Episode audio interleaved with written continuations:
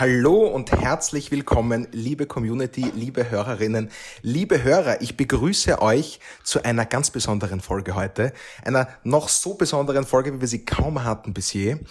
Äh, ich sitze nämlich hier nicht alleine, wie das äh, ja meistens der Fall ist, sondern ich sitze hier mit zwei Kapazundern, äh, zumindest aus meiner Perspektive. und zwar stelle ich vor, mit, groß, mit großer Freude, CEO der Rail Cargo Group, der ÖBB, Clemens First. Grüß dich, Clemens. Hallo, Servus. Und zu meiner Linken sitzt wer? Der Thomas. Der Thomas Niss, richtig, der Thomas Niss, den kennt ihr gut. Unser CEO, unser Portfolio Manager. Und ich freue mich ganz besonders, diese besondere Runde heute für euch einzuleiten. Was machen wir hier nämlich? Wir befinden uns im CEO Talk.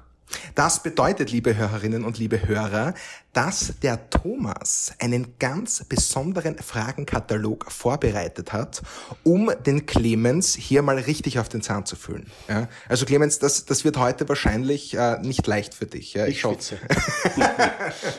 das stimmt gar nicht, er schwitzt nicht. Wunderbar. Äh, ich habe richtig Lust darauf heute. Ja, ich bin sehr gespannt, was hier rauskommt. Der Ausblick übrigens ist fantastisch. Wir sitzen hier nämlich im Headquarter äh, der ÖBB im zehnten Stock, Clemens, ja. stimmt das? Im zehnten Stock. Die Aussicht ist herrlich, kann ich jedem nur empfehlen. Aber wir wollen uns heute der Rail Cargo Group widmen. Und zwar richtig im Detail. Äh, Thomas, damit würde ich dir gerne die Kompetenz anvertrauen, ja, die eigentlich selbstverständlich nur meine ist, ja, aber heute ausnahmsweise darfst du es machen, hier richtig Fragen zu stellen und dem Clemens, wie gesagt, auf den Zahn zu fühlen. Bist du bereit dafür? Bin bereit, lieber Max, vielen herzlichen Dank. Ähm, vielleicht kurz noch da draußen, warum machen wir das eigentlich? Ähm, wir haben das große Glück, äh, dass wir Gesprächspartner finden, die für uns äh, und euch ähm, einen Einblick eröffnen in ihre Unternehmen. Ähm, ich habe äh, die Idee, als der Max und ich darüber gesprochen haben, war, ähm, so eine Art Sendung mit der Maus zu schaffen, äh, ein bisschen vielleicht gemischt mit Frühstück bei mir. Das heißt, wirklich wichtige und relevante Personen äh, zu bekommen, die uns äh, vermitteln, was sie eigentlich so tun und was ihre Unternehmen tun. Mhm. Äh, und so sitzen wir heute da und der Max hat mir extra verboten, dass ich mich darauf vorbereite. Das heißt, äh, ich bin fast genauso weiß wie die Hemden vom äh, Clemens und von mir, was die Wellcargo Group betrifft. Und daher auch meine erste Frage an dich, lieber Clemens, ähm, nachdem ich mich nochmal kurz wirklich herzlich bei dir bedanke, dass du da, dich da zur Verfügung gestellt hast. Ähm, wirklich nur in einem Satz, was macht die Rail Cargo Group eigentlich? Und vielleicht auch die Frage im negativen Sinn, was wäre, wenn du heute sagst, morgen gehen wir nicht mehr an den Start? Also wir machen in einem kurzen Satz, den ich dann aber ausbauen werde, wir machen Schienengüterverkehr. Und Schienengüterverkehr machen wir in 18 Ländern Europas mit Antennen bis nach Asien. Und Schienengüterverkehr bedeutet mittlerweile de facto die gesamten Wertschöpfungs- und Supply Chains von der Kohle übers über den Stahl bis zum Fertigauto, vom Getreide über die Pasta und Tomaten bis hin zum Klopapier. Also de facto alles das, was, was unser Leben betrifft, oder de facto fast alles fährt irgendwann mal Bahn. Okay. Da sind wir mit dabei. Das heißt, ähm, ihr bringt die Dinge zu den Unternehmen, damit äh, die Rohstoffe, damit dort sie verarbeitet werden können und wenn die dann fertig sind, dann holt ihr sie wieder ab und bringt sie dorthin, wo sie dann verkauft werden an den Konsumenten, wenn man das so zusammenfasst. Das ist exakt richtig. Also die, die Historie des Schienengüterverkehrs ist ganz stark im Rohstoffbereich. Kohle, Erz, Holz, Mineralöl etc. Und die Entwicklung der letzten Jahre, Jahrzehnte hat uns aber auch ganz stark vom Rohstoffbereich in den Bereich von Zwischenprodukten und fertigen Gütern geführt, die wir dann per Container oder per Schiebewandwagen, das ist genauso wie ein, wie ein planen LKW im Wesentlichen auf der Schiene, äh, transportieren und dann eben zwischen den einzelnen Unternehmen beziehungsweise auch zu, ähm, zu ihrer finalen Destination. Okay, meine, damit hast du wahrscheinlich auch schon viel beantwortet, wie eben die negative Frage ausgehen würde. Wenn du heute sagen würdest, na morgen gehen wir nicht mehr an die Arbeit, ähm, was passiert dann? Dann würde, würde der weit überwiegende Anteil der Industriebetriebe sehr schnell sehr große Supply Chain Probleme bekommen. Und Supply Chain Probleme im Sinne von, sie würden einfach nicht mehr die Materialien bekommen, genau. die sie brauchen, um zu produzieren und ihre eigenen Lager würden voll werden, weil ihre Produkte nicht mehr aus der Tür rausgehen. Genau, es würde über im Zeitraum von bei den meisten wenigen Tagen, bei manchen vielleicht ein, zwei Wochen zu Produktionsstillständen führen. Mhm. Ja, klingt ziemlich systemrelevant. Definitiv.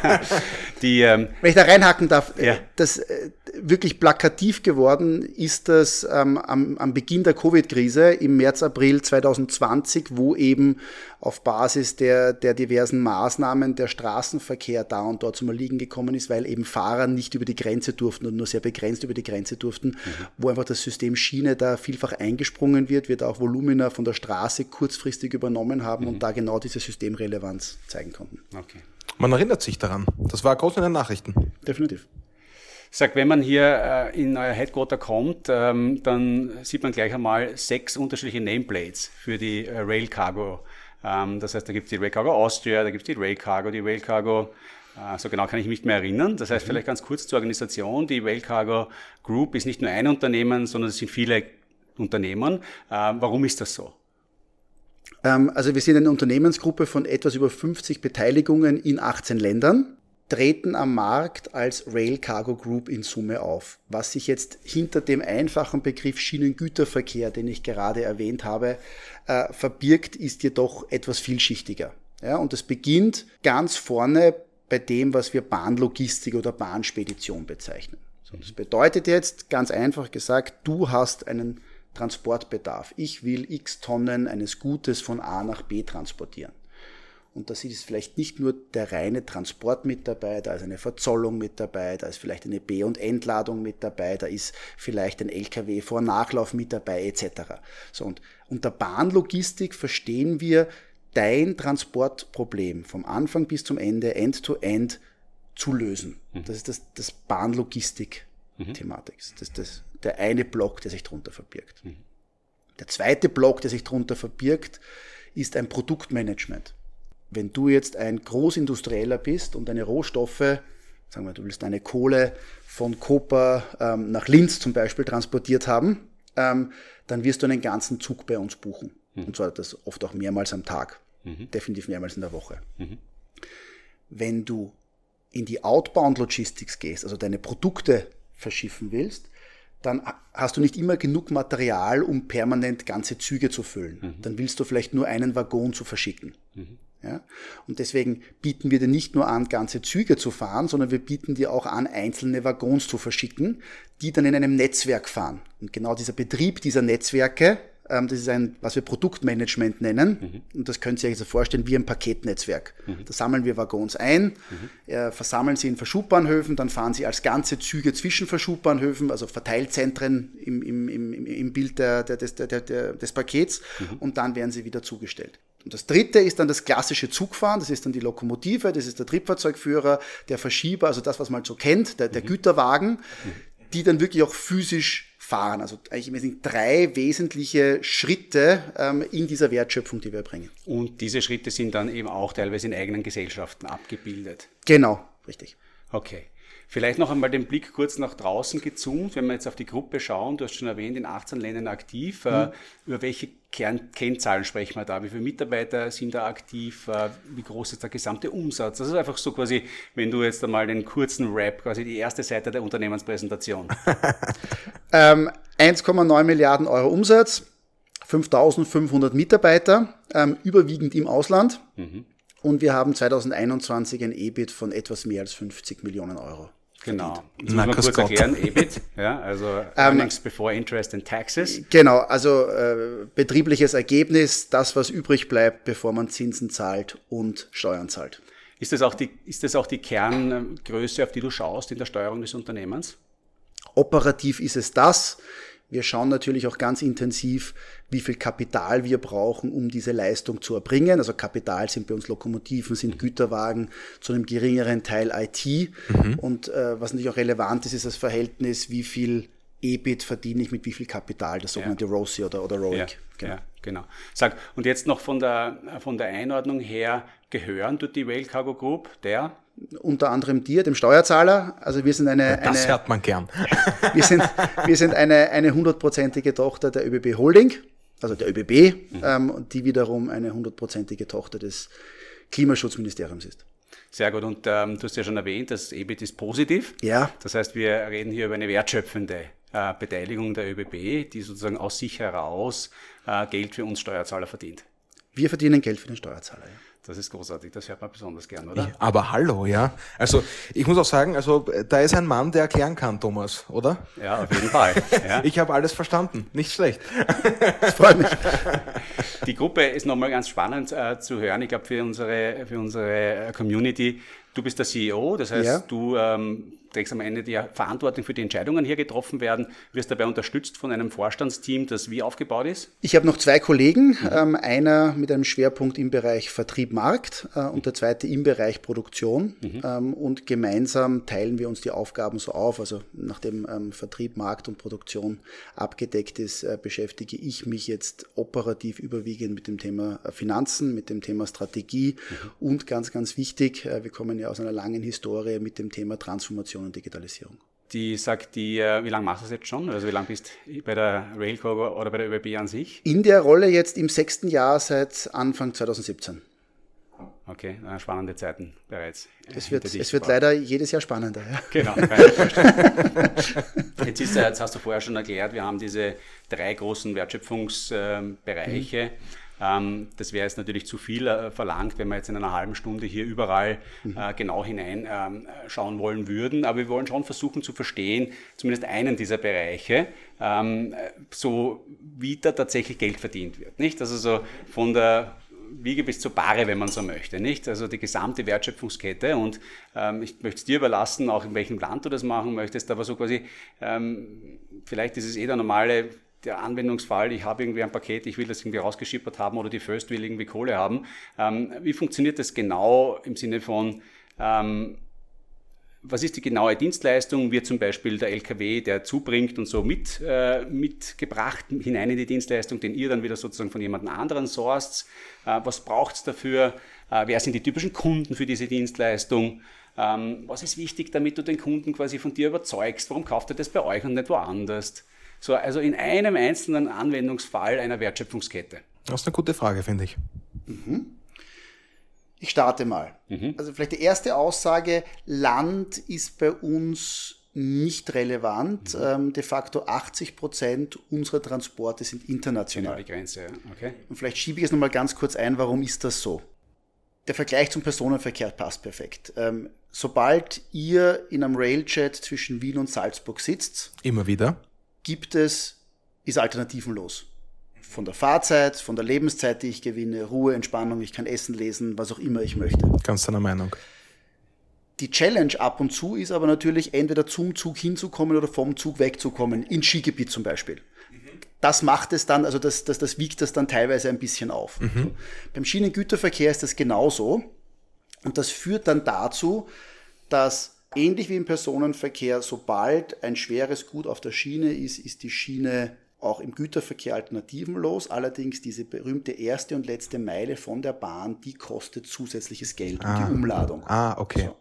Und das heißt, das bedeutet, dass der Schienengüterverkehr erst ab einer Distanz, hochgradig abhängig von, von, von Transportgut, zwischen 300 und 500, 600 Kilometer wettbewerbsfähig zur Straße wird, weil mit dem Geld, das ich ausgeben muss, um zur Bahn zu kommen und umzuladen, mhm. komme ich auf der Straße schon mal 50 bis 100 Kilometer. Aha, also man braucht eine gewisse Distanz, dass die Schiene rentabel ist. De genau. Ah, okay, verstehe. Definitiv. Mhm. Also ein konkretes Beispiel zu nennen, wenn ich jetzt mal einen Container zum Terminal bringen will, dann kostet mich das 100 Euro größenordnungsmäßig. Ein Hub am Terminal kostet mich nochmal 20, 30 Euro.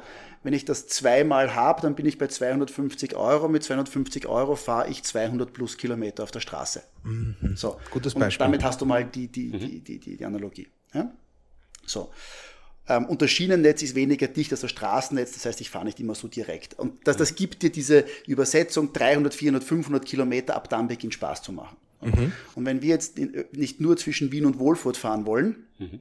ähm, sind wir automatisch international und das bedeutet 80 Prozent mhm. im Mix ist international. So. Also Land ist es nicht. Ich glaube, das Beispiel, das ich gern hernehmen würde, ist genauso einen Shuttlezug, wie Transfers heißen die bei uns, genauso einen Shuttleverkehr aufzusetzen. So, was ist so ein Shuttleverkehr? Kann man wieder gern vergleichen mit dem Personenverkehr, nehmt eine Nightjet-Verbindung her. Mhm. Sind wir als ÖBB groß in den Medien. Ja. Eine Nightjet-Verbindung, da fahrt man zwischen Wien und Brüssel ja. und die ÖBB verkauft eben Liegeplätze. So, mhm. Wir machen genau das Gleiche, nur wir, wir verkaufen Containerstellplätze. Mhm. Okay. Und der Prozess, wie sowas entsteht, ist, man analysiert die Märkte, sagt, es gibt zwischen diesen zwei Ballungszentren, zwischen diesen zwei Industriezentren oder auch von diesem Hafen, sei es Triest, sei es Rotterdam etc., ähm, nach Österreich, nehmen wir Wien als Beispiel, entsprechend einen Markt. Mhm. Der Markt ist normalerweise einer, der heute am LKW fährt. Und wenn der entsprechend groß ist, wenn wir die Chance haben, auf beiden Seiten ein Terminal zu haben, ähm, ein entsprechend attraktives Zugprodukt hinstellen zu können, dann wird das kalkuliert in den Markt gestellt und entsprechend vertrieben. Wer, wer kommt mit diesen Ideen daher? Also wie, ist, wie kann ich mir das vorstellen? Also das, was du jetzt gerade sagst, ähm, dieser Shuttle-Dienst. Ähm, so, ich habe die Idee, da in Rotterdam, da gibt es irgendwie offensichtlich momentan zu viele Container, die nirgends ja. hinkommen. Äh, da gehen die meisten ähm, in die Destination XYZ. Ja. Wer kommt mit sowas daher? Wie ist das organisiert? Wer ist da der entsprechende, wer ist da verantwortlich? Also wir, wir bearbeiten den Markt entlang von Industriesegmenten. Okay. Und diese Industriesegmenten sind in, Segmente sind in vier Business Units gebündelt. Zum Beispiel eine Business Unit deckt die gesamte Automotive Maschinenbau Wertschöpfungskette ab. Da mhm. haben wir Kohle, Erz, Stahl mhm. und dann Automaschinenbauprodukte. Also im Wesentlichen eine Business Unit hat genau diese Segmente. Eine zweite, eine zweite Business Unit hat dann sehr stark das ganze Thema Mineralöl, Mineralölprodukte, Chemie. Aber bleiben wir bei den Autoleuten, ja? nicht? Also der kennt den Markt, der kennt die Player mhm. und der wird dann vielleicht auch angerufen oder, oder sozusagen, wie macht er die Marktanalyse zu sagen, ah, da braucht man noch zusätzlich Kapazitäten, damit wir so einen Shuttleverkehr aufsetzen? Das ist im Wesentlichen eine klassische Marktanalyse. Sehr oft gibt es einen Kunden, der sagt, ich nehme mhm. eine, bestimmte große Menge, aber, aber oft ist es auch wirklich, man schaut sich den Markt an, da gibt es so, so und so viel Straßenvolumen und das wollen wir abgreifen und dann gehen wir entsprechend hinein. Und hineingehen heißt, äh, man telefoniert dann auch die potenziell relevanten Kunden ab und sagt quasi, wir sind jetzt da. Jetzt muss ich dem natürlich etwas sagen, nämlich ähm, was das kosten wird ungefähr. Ja. Ähm, wie kann man sich das kalkulatorisch vorstellen? Also wie, wie kommt man da zu einer Bepreisung für so etwas? Das ist äh, relativ naheliegend. Also um jetzt so einen Shuttlezug zu fahren, brauche ich mal im einfachsten Fall eine Lokomotive, ich brauche die Güterwagen dahinter, ich brauche das Personal, das ähm, die, die Assets bedient und ich brauche die Hübe vorn und hinten. So. Und diese ganzen Kosten werden aufgestellt, werden zusammengezählt, damit komme ich auf eine Kostenposition. Mhm. Und dann muss ich natürlich noch unterstellen, dass dieser Zug nicht immer voll ist. Mhm. So, klassischerweise, es gibt so eine Daumenregel, üblicherweise ab 80 bis 90 Prozent Auslastung verdienen wir Geld. Also wenn ich so Straßenpreise zu, zu, Bahn, zu Bahnkosten in Relation setze, Aha. bedeutet das so ungefähr mit den letzten zwei Containern verdiene ich ein Geld. Aber das ist ganz interessant, was du sagst, quasi, weil ähm, du hast natürlich begonnen zu sagen, ich habe so eine Kostenbasis ja. und von der muss ich jetzt einmal ausgehen aber gleichzeitig hast du natürlich einen Wettbewerbspreis, genau. weil du musst sozusagen ja günstiger sein als die Alternative für mhm. deine Kunden. Richtig. Nicht? Und, äh, und dort setzt du dich hinein und was du sagst ist, was ich schaffe, ist äh, eine Marge von, sagen wir es, 20 Prozent. Mhm. Ja? Nämlich, wenn der Zug quasi 100 Prozent hat, wenn er ganz voll ist, das wäre ganz großartig, aber ähm, so kann ich ihn nicht bepreisen, sondern wenn zwei, wenn zwei äh, schon frei sind, ja. dann ist schon vorbei mit meiner Marge. Dann so beginnt es eng zu werden, genau. Ja. Okay. Na, sehr spannend, okay. Und ähm, gut, und dann haben ausreichend Leute sozusagen Interesse daran. Dann wird es natürlich auch nicht von heute auf morgen gehen, so eine Verbindung aufzustellen, Richtig. oder? Da wird es ja Leute geben, die, ähm, du kannst ja nicht mit deinem Zug einfach überall hinfahren, oder? Also man kann prinzipiell nur dort fahren, wo es Schienen gibt, ähm, aber überall dort, wo es Schienen gibt in Europa, ähm, ist der Markt insofern liberalisiert, dass dort nicht nur einer fahren kann, sondern dass im Wesentlichen jeder, der in diesem Land ähm, als Eisenbahnverkehrsunternehmen zugelassen registriert ist, ähm, dann dort auch fahren kann. Aber ist das so dann wie mit Slots? Kann man das wie beim am, am Flughafen nicht ganz so detailliert? Das ist, das ist sehr, sehr ähnlich. Ja? Mhm. Also sehr, sehr ähnlich. Es gibt äh, einen Infrastrukturbetreiber, das ist in Österreich die ÖBB Infrastruktur, die aber diskriminierungsfrei ist, äh, ähnlich wie, wie Stromnetze und Telekomnetze, ja. Ja. Ähm, also wo, wo, mehrere Anbieter drauf fahren können. Ähm, und dort gibt es eine Einheit, wo ich eine sogenannte Trasse beantrage. Ich sage, ich möchte um die Zeit von Wien nach Linz eine Trasse für einen Zug mit der Tonnage der Länge haben. Okay. Wenn man äh, auch ein spannendes Thema, ich meine, du sprichst die Strecke Wien-Linz an, mhm. die Rennstrecke wahrscheinlich des österreichischen Güterverkehrs. Wie eng sind die Trassenzeiten da schon? Kriegt man da noch Trassen? Man hat das Gefühl, dass diese Strecke sowieso ständig befahren ist, oder? Das ist eine, eine total spannende Frage ähm, und zwar insofern spannend, weil das Kapazitätsproblem eins ist, was momentan sehr akut ist, mhm. was interessanterweise vor wenigen Jahren noch gar nicht akut war. Warum ist das, warum ist das Kapazitätsproblem akut geworden? Obwohl in Österreich extrem viel gebaut wurde und wird und dementsprechend jetzt im Verhältnis zu, zu egal Einwohnerzahl, Wirtschaftsleistung etc. das Bahnnetz extrem gut ausgebaut ist, weil und ist auch eine sehr positive Entwicklung, in den letzten Jahren das Personennahverkehrsangebot massiv ausgebaut wurde. Also jede größere Stadt hat in irgendeiner Form ein S-Bahn-Netz. Mhm. Ähm, und wenn man jetzt allein weiß, dass auf der, dass auf der S-Bahn-Stammstrecke in Wien der, der Zugtakt höher ist als der der U1, dann, dann, dann, dann, erkennt man sehr schnell, dass es sehr schwer ist, dann einen Güterverkehrszug noch durchzuruten, der ein mhm. ganz anderes Bremsbeschleunigungsverhalten hat als ein, ein, ein Cityjet zum Beispiel. So. Das heißt, wir haben in der Tat das Problem auch in Österreich, dass Kapazität für den Güterverkehr langsam eng wird. Wir sind sehr aktiv dran, ähm, das entsprechend zu adressieren. Äh, in anderen Ländern ähm, gibt es natürlich auch Herausforderungen. In Deutschland, gerade medial sehr präsent, äh, die einen großen ähm, Investitionsrückstau haben, jetzt mhm. bauen müssen. Also das Kapazitätsthema ist definitiv Eins, das wir sehr aktiv adressieren, dass wir allerdings mit wenigen Ausnahmen oder dass uns mit wenigen Ausnahmen noch nicht limitiert in der Menge. Das ist ganz spannend, was du sagst. Also bei dieser Auslastungsplanung und Trassenplanung ja. ist offensichtlich der Zugtyp sehr relevant, ja. weil je schneller der stehen bleiben kann und je schneller der beschleunigt, desto enger kann ich die Trasse wahrscheinlich planen, oder? Oder habe ich das richtig verstanden? Ja, also ich glaube, flapsig gesagt, je gleichförmiger sich die Verkehrsteilnehmer be bewegen, desto, desto besser ist die Kapazitätsausnutzung. Okay. Also kann man auch sich überlegen auf der Autobahn, wenn auf der Autobahn einer 100 fahren will und einer 200 fahren will, dann habe ich natürlich deutlich weniger Kapazität im Sinne von, sie müssen aufeinander aufpassen und, und die mhm. Abstände einhalten, als wenn alle 100, 130 fahren zum Beispiel. Und das Gleiche ist, das Gleiche ist auf der Infrastruktur, die wir hier haben. Da haben wir einen Railjet, eine Westbahn, die 200, 200 plus fahren. Wir haben einen, einen Regionalverkehr, der der zwar auch 100, 100 plus fährt, aber dann relativ oft stehen bleibt. Und wenn man einen Güterverkehr, der zwischen 80 und 100 fährt und idealerweise nie stehen bleibt, weil natürlich das, was wirklich Energie kostet, ist nicht das Rollen, sondern ist das Bremsen, also das Beschleunigen. Ja, ja? Okay. So, und nachdem wir diese, diesen Mischverkehr haben, ähm, ist natürlich die Kapazitätsauslastung die, die sie ist und die die ist natürlich äh, da und dort herausfordernd. Gibt es auch reine Güterstrecken, wo nur Güterzüge fahren? Das gibt äh, global, ja, sehr viele Beispiele. Also gerade diese die berühmten Bahnen in Amerika mhm. oder die, die Rohstoffbahnen in Australien, Südafrika etc. Da gibt's ähm, de facto überall dedizierte Gleise für den Güterverkehr, die oft auch wirklich dieser einen Bahn gehören. Also es ist kein, mhm. kein öffentliches, liberalisiertes Netz, sondern mhm ein Netz, das dann eine Mine oder eine, eine Bahn für sich selbst baut, mhm. wo natürlich die Optimierung Kapazität ähm, ähm, äh, deutlich leichter geht als, als bei uns. Du zurück zu deinem Beispiel ähm, mit dem, ähm, wo wir die Economics kurz besprochen mhm. haben, wie das funktioniert. Du hast ganz am Anfang auch erwähnt, nehmen wir mal an, wir nehmen unsere eigenen Assets, unsere ja. eigenen Züge, unsere ja. eigenen Waggons, nicht? Ja. Ähm, wenn du das so sagst, dann bedeutet das, es gibt auch die Variante, nicht die eigenen zu nehmen. Genau, richtig. Also ich komme jetzt nochmal zurück zu dem Beispiel, wenn ich dir als Kunde einen Zug verkaufe, als mhm. Bahnlogistiker, mhm.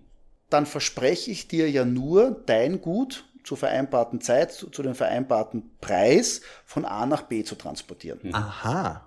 Also ich bin dir gegenüber, jetzt im Baudeutsch oder so, der Generalunternehmer. Ja. Du kriegst eine Leistung. Wie ich die Leistung erbringe, also wiederum beim Bauen, ob das mein eigener Bauarbeiter ist oder mhm. ein Leasingbauarbeiter oder eine andere Baufirma, die ich super beauftrage, mhm. mhm. das ist dir ja so lange egal, solange du deine Leistung bekommst und sonst keine Sauereien passieren. Zumindest war, also ich würde mal sagen, bis zum Zeitpunkt der ESG fast schon mal nie, ja. ja war das bestimmt so. Ich glaube, heutzutage sind viele Kunden dann darauf erpicht, sozusagen tatsächlich zu sagen, ich möchte, dass du die Leistung anbietest, weil ich eine Qualitätserwartung habe, sozusagen deine Eigenproduktion und will partout keine Fremdproduktion haben. Ja, unter ESG würdest du sagen, ich will, dass die, dass, dass die Bahn das erbringt.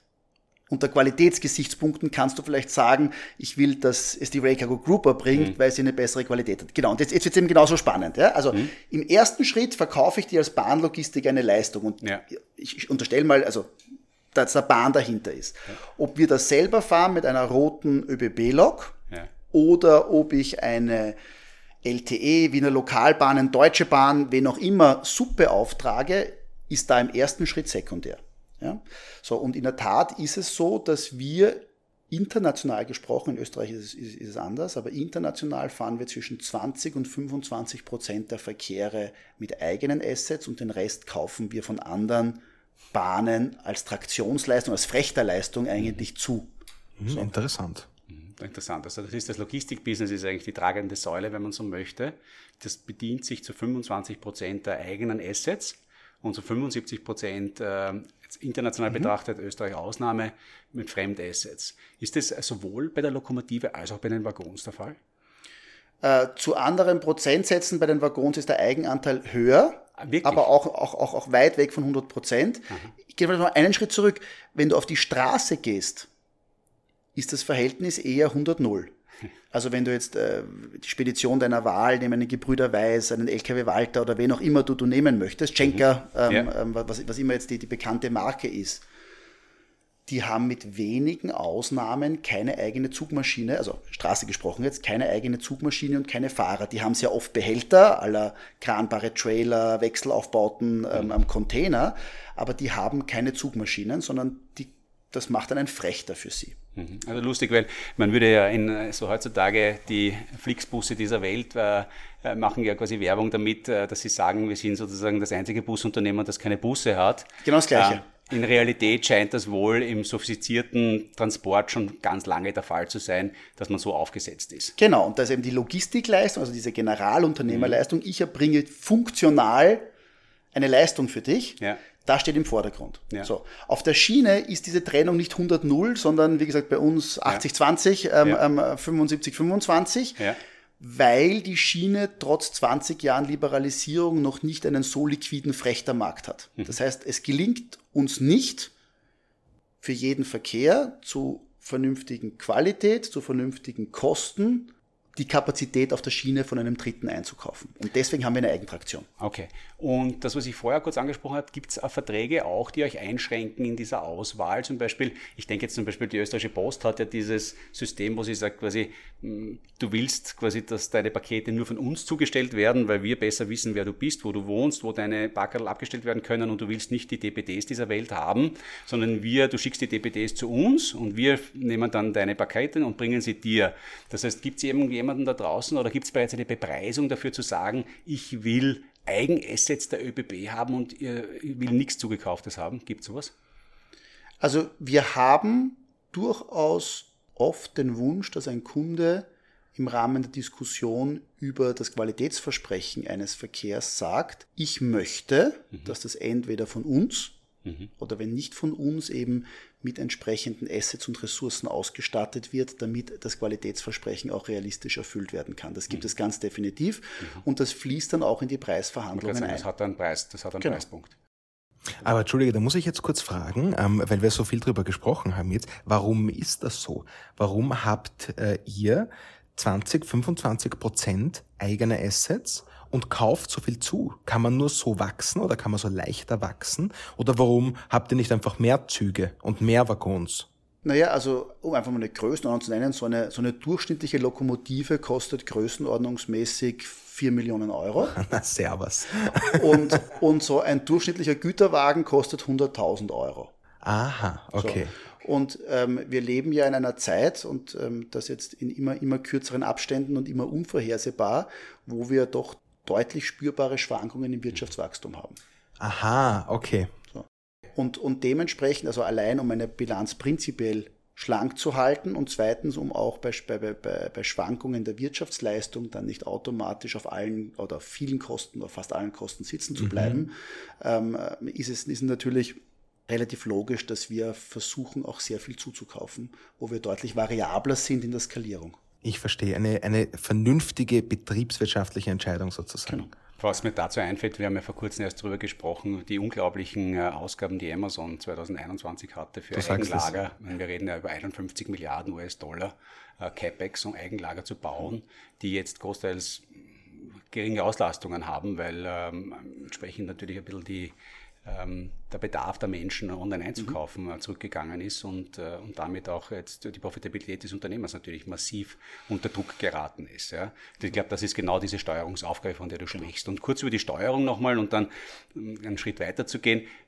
Wenn jetzt so ein neuer, eine neue Strecke aufgesetzt wurde, eine neue Trasse, Erfährst du da direkt über den Erfolg dieser Trasse oder wie würde so die Information, wie das läuft, zu dir gelangen im Unternehmen? Du meinst einen, einen neuen Transferverkehr? Genau, ja. ja also ja. So, sowas wurde aufgesetzt. Ja. Genau, ähm, Verkehr. Es gibt da jetzt zwei Mechanismen, zwei Regelmechanismen und natürlich, wenn irgendwas Dramatisches passiert, auch, auch, auch andere Methoden. Wir haben angepasst an die Dynamik, die wir gerade am Markt haben, Synchronisationsmeeting mit dem Top-Management der ersten und zweiten Ebene. Momentan ist es jetzt wieder relativ ruhig, da haben wir es alle vier Wochen. Mhm. Ähm, am Beginn der Covid-Zeit oder kurz nach Ausbruch der Ukraine-Kriege, äh, des Ukraine-Kriegs hatten wir das täglich bzw. zwei, dreimal die Woche. Es gibt einfach Synchronisationsmeeting, wo man durch die diversen Business Units, die diversen mhm. ähm, Leistungserbringer durchgeht und sagt, was sind die Themen, wo können wir uns helfen, wo müssen wir reagieren. Das ist so das operative Thema. Mhm. Und wenn du jetzt über, über, über finanzielle Steuerung, finanzielles Ergebnis sprichst, dann gibt es einmal im Monat Ergebnisgespräche mit mir, das ist eher in der Funktion des Finanzvorstands. Mhm wo wir, wo wir auch durch die einzelnen Bereiche und durch die Produkte durchgehen und anschauen, wie entwickelt sich's, wie ist es erklärbar, wo müssen wir gegensteuern. Okay, spannend, super. Du schau, jetzt ähm, nachdem wir vielen herzlichen Dank dafür diesen Einblick in diese, in diese Wertschöpfungskette. Ähm, jetzt ist, wie wir am Anfang schon festgestellt haben, die Rail Cargo Group ja nichts, wo man als Anleger direkt investieren kann, ja. weil nicht börsennotiert. Ja. Ähm, aber dennoch sozusagen, was für uns immer eine große Frage für unsere Anleger die ist und äh, wir sind ja große Freunde des langfristigen Anlegens und sagen immer wieder, Unternehmen gehen nicht von heute auf morgen verloren und haben wichtige Stellungen im, äh, im der Gesamtwirtschaft. Ja. Ähm, wie, wie, stellt sich das bei der Rail Cargo Group dar? Was wird es brauchen, äh, damit die Rail Cargo Group in zehn Jahren gar nicht mehr da ist? Kann man sich das überhaupt vorstellen? Was müsste ein Wettbewerber tun, um die Rail Cargo Group aus dem Markt zu drängen? Was wären da für Investitionssummen notwendig? Oder sagt man eigentlich, das kann eigentlich nicht passieren?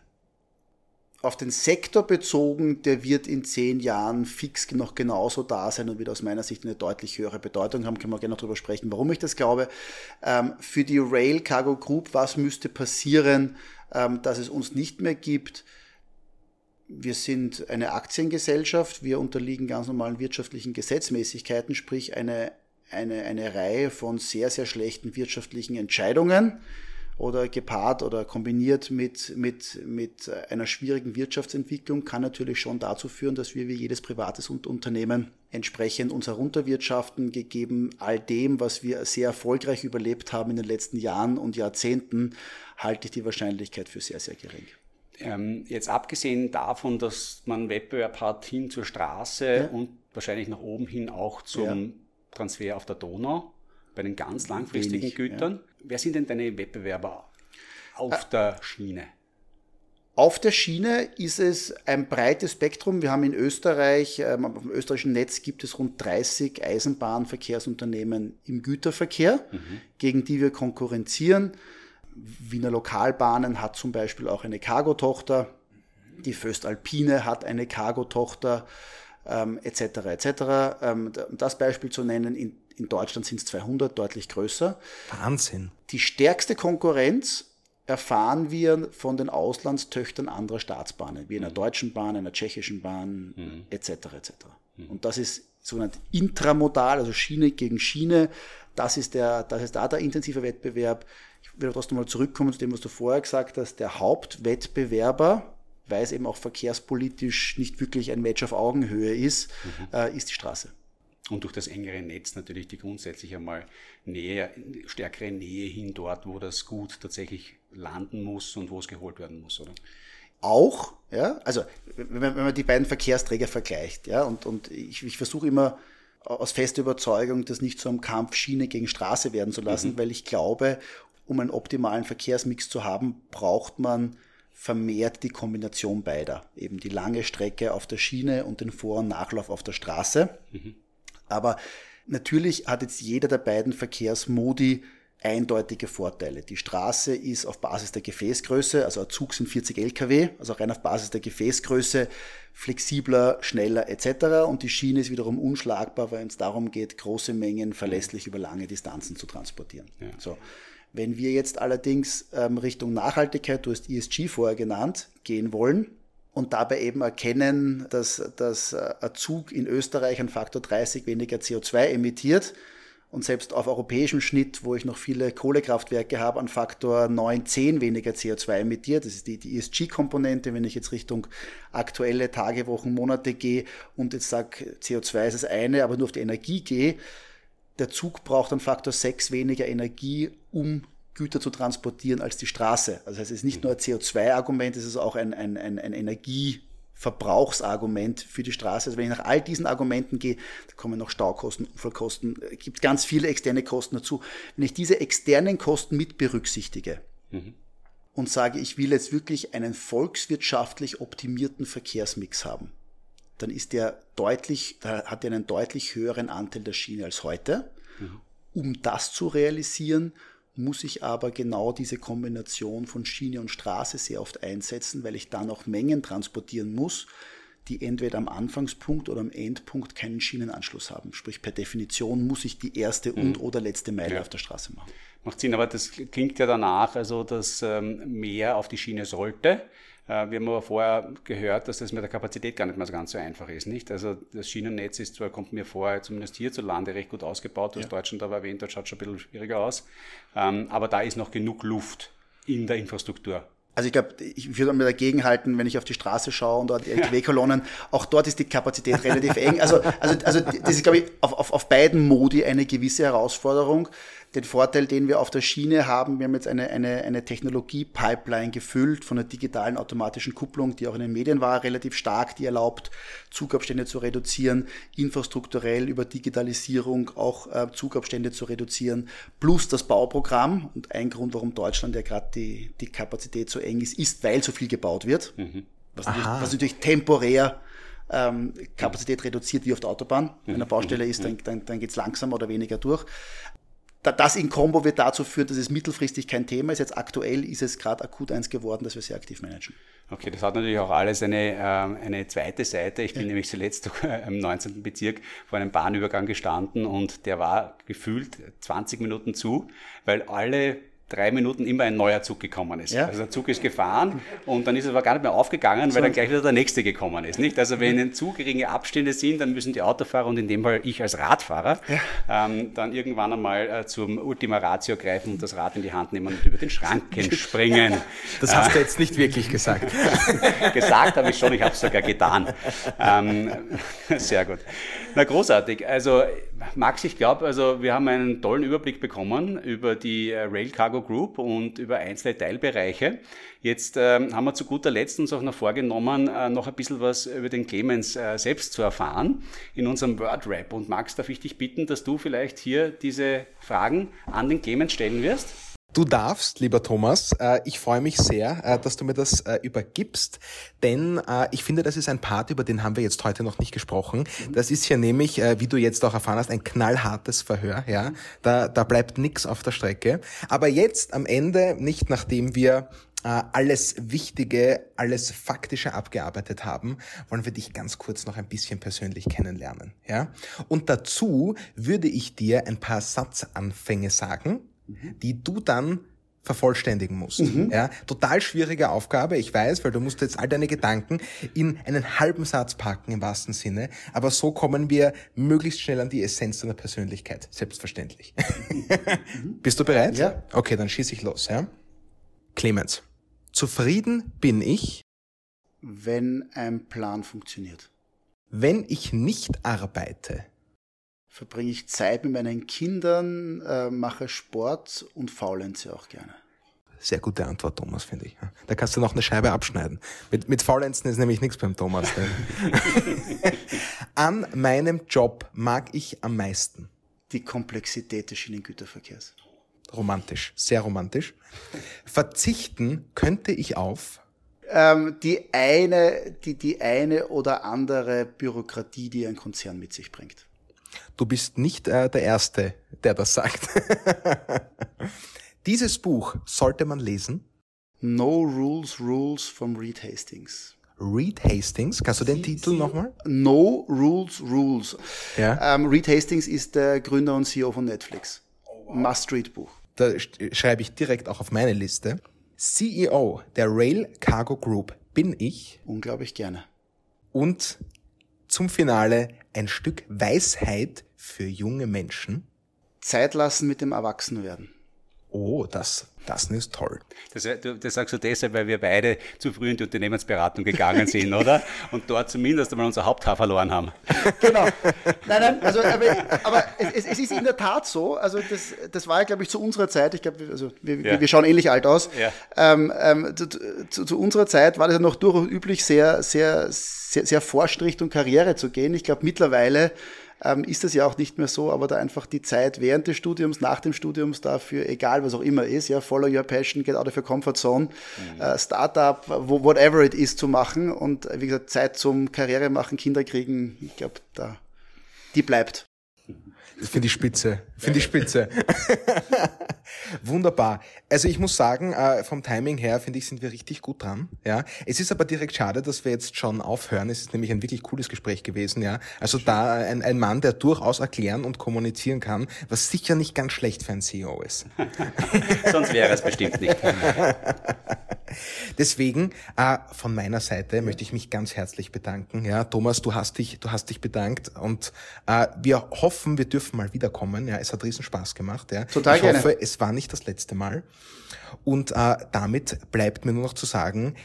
Ich hoffe, ihr hattet Spaß, genauso viel wie ich bei diesem Gespräch. Ja, wenn ihr Fragen habt, dann werft uns die Fragen in die Kommentare, werft sie uns unter die passenden Teaserflips und wir werden sie direkt über unsere rote Telefon-Hotline an Clemens senden und er wird nichts anderes machen, als diese Fragen zu beantworten. Das ganze Wochenende. Da hört ihr es, da hört ihr es. Und mit diesen Worten äh, verabschiede ich mich von euch. Ciao. Ciao, Dankeschön. Danke sehr, bis bald.